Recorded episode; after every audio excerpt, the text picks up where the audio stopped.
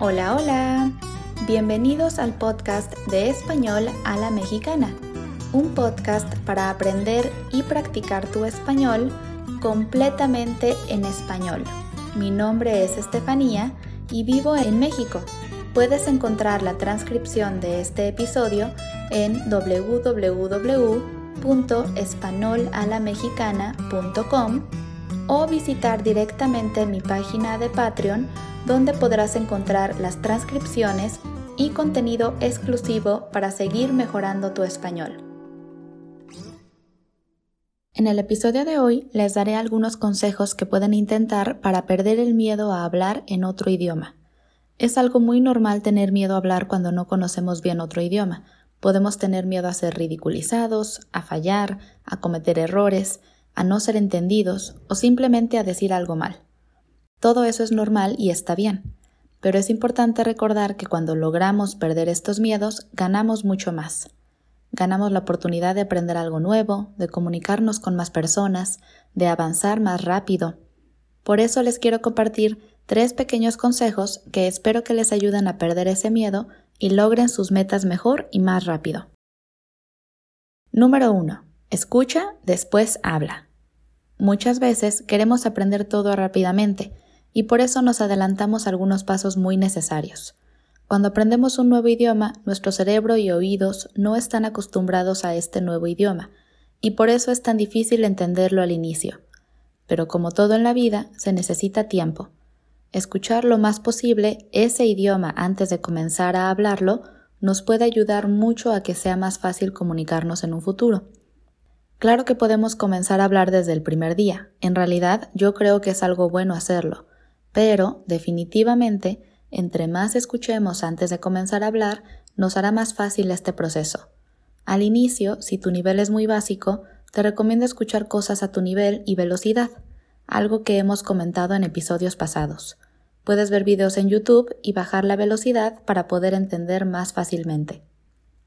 Recuerda que esto es solo al inicio para ayudarte a comenzar a entender el idioma, pero es importante que también escuches el español tal y como lo hablamos los nativos, para que aprendas lo que realmente puedes escuchar en la calle o en una conversación normal. Escuchar algo y leerlo al mismo tiempo es un excelente ejercicio para aprender un nuevo idioma. Puedes incluso leer en voz alta el texto mientras escuchas el audio para poder comparar tu pronunciación. Recuerda que aprender un idioma es en gran parte imitar. Esto es lo que hacemos cuando somos bebés y escuchamos a nuestros padres hablar. Los imitamos hasta que aprendemos la lógica del idioma y aprendemos a hablar por nosotros mismos. Número 2. Empieza por lo simple. Cuando le pregunto a mis alumnos cuál es su objetivo de aprender español, la mayoría suelen responder que quieren ser fluidos en el idioma y poder tener conversaciones con otras personas.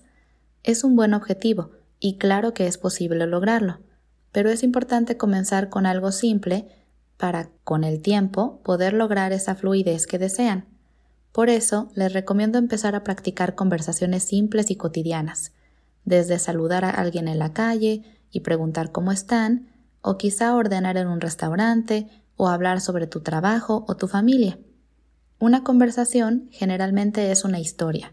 Contamos historias sobre nuestra vida personal, nuestras vacaciones, nuestra familia, nuestro fin de semana, y para eso no necesitamos demasiados verbos o estructuras como muchas personas creen.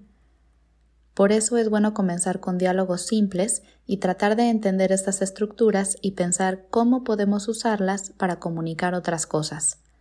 Para practicar estos diálogos puedes comenzar a hacerlo tú solo o sola, repitiendo ambas partes del diálogo para entenderlo mejor. Recuerda hacerlo en voz alta para que los músculos de tu boca y cara se empiecen a acostumbrar a hablar en otro idioma y tu cerebro comience a aprender más rápido. La teoría es buena, pero la práctica es mucho mejor. Número 3.